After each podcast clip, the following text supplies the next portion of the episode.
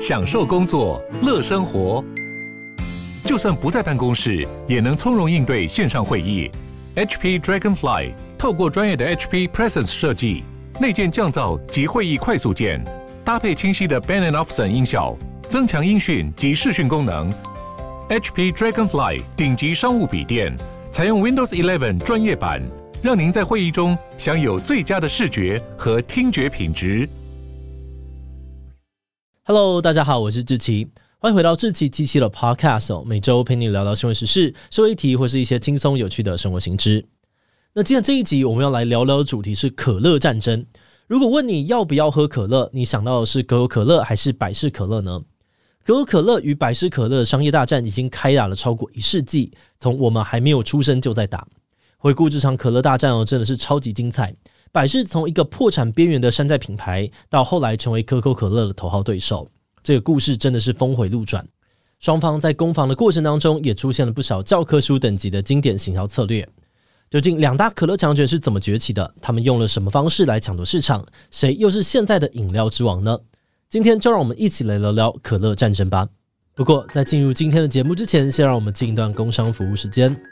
随着乌俄战争爆发，国际局势越来越紧张，许多人可能开始思考，未来台湾是否也会面临相同的处境。也因此，国家持续做好备战也会变得越来越重要。而那些不分昼夜站在第一线、辛苦面对各类威胁的军人，就是我们最重要的靠山。如果你也渴望捍卫我们的家园，守护这片美丽的土地，那么成为勇敢、骄傲的军人就是一个选择。现在不论性别，只要你年满十八至三十二岁，就有机会投身军旅，成为家人的坚强后盾。专业军事官班的报名时间是七月五号到八月二号，而志愿士兵即日起呢到十月十八号也都可以报名。加入国军还能够接受相关专长的培训，参与技能跟学业的进修管道，而且生活上面还有水电、就医优待跟结婚生育补助等等美好的待遇。如果你怀抱保卫国家的理想，想要实践守护家园的信念，那就赶快点击资讯栏的链接，看看更多的爆品资讯吧。好的，那今天的工商服务时间就到这边，我们就开始进入节目的正题吧。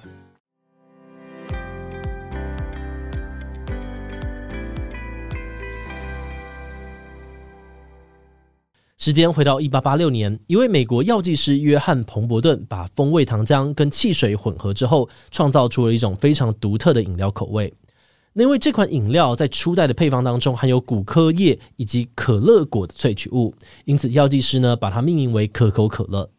可口可乐在最一开始呢是在美国乔治亚州的药局贩售的，药师对外宣称这是一款可以治疗头痛的饮料。推出之后，这种新奇、清爽又爽口的口味呢，马上受到了消费者的欢迎，渐渐的变成了当地的知名品牌。不过，就在几年之后，另外一位美国的药剂师布拉德汉姆也制作出了跟可口可乐极为相似的饮料，并使用自己的名字把它命名为布拉德饮料。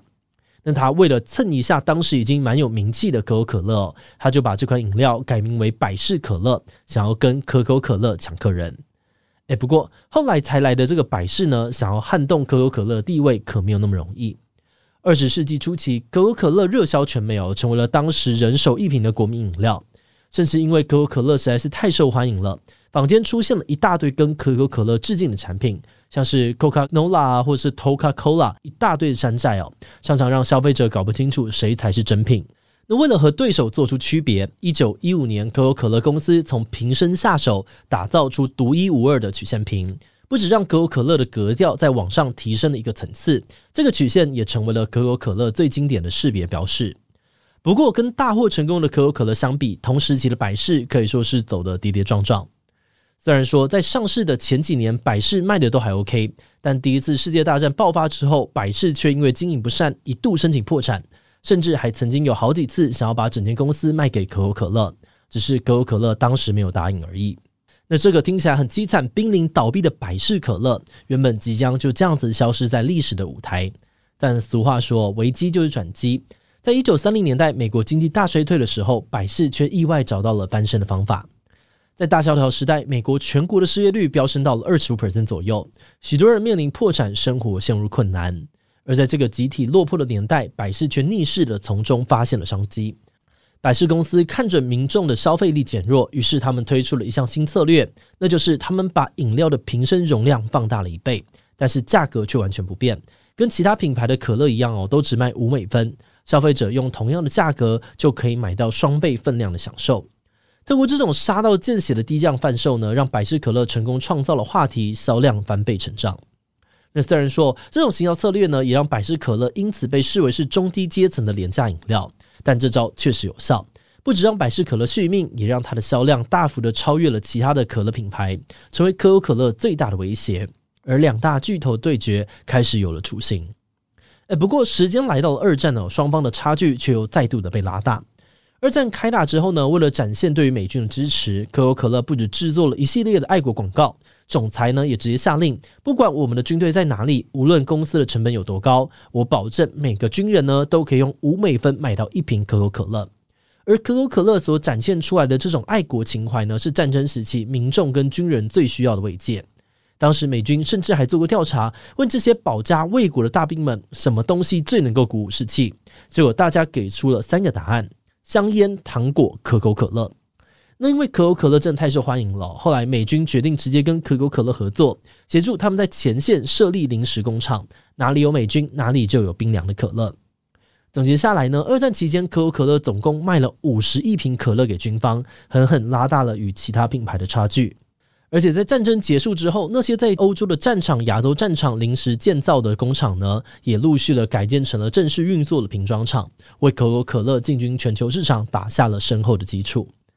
那眼看着可口可乐事业越做越大，百事当然就很苦恼啦。他们必须要想办法找到新的策略来应战。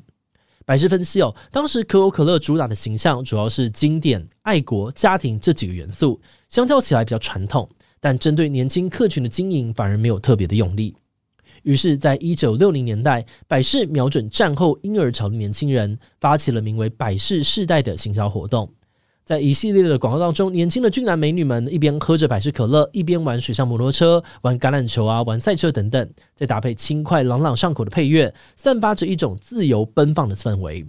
甚至后来啊，百事还不惜砸大钱，请来巨星迈克杰克森帮他们代言，重新的塑造品牌形象。透过这些广告呢，百事成功把自己的品牌定位跟活力、创意、叛逆绑在一起。此外，他们也会不断的跟年轻客群强调。年轻人就是要喝百事，你们就是百事世代，不要再喝老古板的可口可乐了。果不其然哦，百事成为了当时不少年轻人的最爱，营收也一路的成长。不过，单靠这些手段呢，虽然收拢了年轻一代的心，但却还不足以扳倒可口可乐。于是，在几年之后呢，百事想出了一个狠招，要给可口可乐来个正面痛击。一九七五年，百事发起了非常著名的百事挑战。他们在全美各地邀请路人盲测，看看百事可乐跟可口可乐到底谁比较好喝。实验结果显示哦，大部分的人都更喜欢喝百事，百事获得了全面的胜利。而影片播出之后，引起全美轰动，一时之间啊，百事可乐更好喝，成为了大家都知道的事情。那在那事后呢，有专家分析哦，如果只喝一口的话，大家通常会喜欢甜一点的口味；但如果喝完一整杯的话呢，就不一定了。而百事挑战的实验方法都只让大家喝一口。因此，对于本身口味就比较甜的百事来说更有利。而这个实验呢，百事其实有一点取巧的成分在。不过，无法否认的是，这则广告的效益超级惊人，百事迎来了一波销售激增，在全美超市的销量更首度超越了可口可乐。好的，那我们再看回可口可乐这边，随着百事可乐步步逼近，以及其他竞争品牌崛起，可口可乐在饮料市场的占比呢，已经从二战后的六十 percent 一路下跌到了二十一 percent 左右。跟第二名的百事可乐只有四 percent 的差距，龙头宝座岌岌可危。那为了挽救公司的地位哦，可口可乐高层做出了一项非常大胆却也非常危险的决定。一九八五年，可口可乐发布了重磅消息，他们要重新调整使用百年的秘密配方，推出号称更甜、更顺口的产品——新可乐 New Coke，试图抢回市场。当时听到消息的百事可乐员工们呢，都超嗨哦，大肆的庆祝了一番，因为他们觉得百事能够把可口可乐逼到改配方。意味着他们在这场可乐大战当中获得了重大的胜利，甚至百事的美国总部还为此放了一天荣誉假，犒赏员工们的辛劳。而这个可口可乐改配方的策略呢，不止被对手嘲笑哦，连这个原本的死忠粉丝也对新产品不买单。很多人都嫌弃新可乐的味道很难喝，根本是在模仿百事。当时四万多封的抗议信件塞爆了可口可乐信箱，还有不少人上街游行抗议，要求可口可乐把配方改回来。于是迫于压力，在新可乐推出了短短三个月之后，经典可口可乐又被重新上架，才勉强的平息了这场新可乐之乱。后来在新可乐退场之后，双方回到基本盘，可口可乐勉强保住了龙头地位。不过两边的广告战倒是越打越上瘾。像是几年前呢，百事就做过一支广告，描述百事可乐与可口可乐送货员刚好在一间餐馆相遇。那不知道是品牌的忠诚度不够，还是送货员彼此惺惺相惜。总之呢，双方不计前嫌哦，相谈甚欢，还让对方试喝了自家品牌的可乐。结果，可口可乐送货员呢，一喝到百事就爱不释手，不愿意还给对方，搞到最后两人大打出手。还有像是几年前的万圣节，百事发布了一张海报，上面是一罐百事可乐披着可口可乐的披风，披风上面还写着“祝你有个可怕的万圣节”，似乎在暗示可口可乐难喝的跟鬼一样。但是可口可乐也不是省油的灯，马上把这张图拿来用哦，不改图改文案，把上面的字改成了每个人都想要成为英雄，直接反将百事一军，让百事挖坑给自己跳。除此之外呢，还有很多有趣的广告攻防，但碍于篇幅哦，这边就不先讲了。有兴趣的话呢，大家可以再去搜寻看看哦。好的，那么说回两个品牌的竞争状况，虽然在台面上面他们总是针锋相对，但其实双方的经营方向早就踏上了不同的道路。可口可乐经过了一百多年的发展，已经从创立之初每天卖九杯，到现在每天可以卖出十九亿份的惊人销量。他们的销售据点呢，遍及全球两百多个国家，是世界上面知名度最高的企业之一。此外，有可口可乐底下的子品牌，像是健怡可乐啊、雪碧、芬达、美丽果，还有台湾人常喝的爽健美茶、原萃绿茶等等，也都攻占了世界各国的饮料排行榜，让可口可乐集团稳坐全球饮料霸主的地位。那至于百事公司呢？虽然说百事可乐的销量还是比可口可乐低，但是他们在食品市场却大有斩获。很多人可能不知道是，早在一九六年，百事就跟乐事公司合并，成立了百事集团。经过多年的打磨，他们开发出了许多热销全球的零食品牌，像是你一定吃过的多力多滋、奇多、乐事，还有桂格麦片，都是集团的主力产品。到了今天啊，百事集团每年八百亿美金的营收当中，零食食品的贡献常常比饮料类带来的收入还要多，让百事成为了名副其实的零食大亨。所以总结来说，这场可乐大战打了一世纪，可口可乐跟百事两大强权其实早已经各据一方，找到了自己擅长的市场。那至于未来还会怎么发展，就让我们继续看下去吧。节目的最后，也想来聊聊我们制作这集的想法。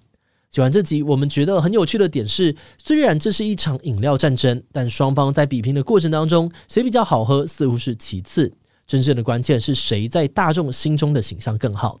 就像我们刚才提到那个百事盲测的挑战，假如这个实验的结果是正确的，那代表多数的民众可能对于两个品牌的口味差异并没有那么的敏锐。至少大部分的人都没有办法在盲测时马上就知道自己喝的是哪一排的可乐。那么觉得可口可乐不跟百事集团应该也明白这一点，所以到了后期，他们大部分的资源呢，并不是投注在改良口味上面，而是砸大钱做广告、找代言，想办法让消费者觉得自己的品牌比对手更有创意、更幽默、更年轻等等。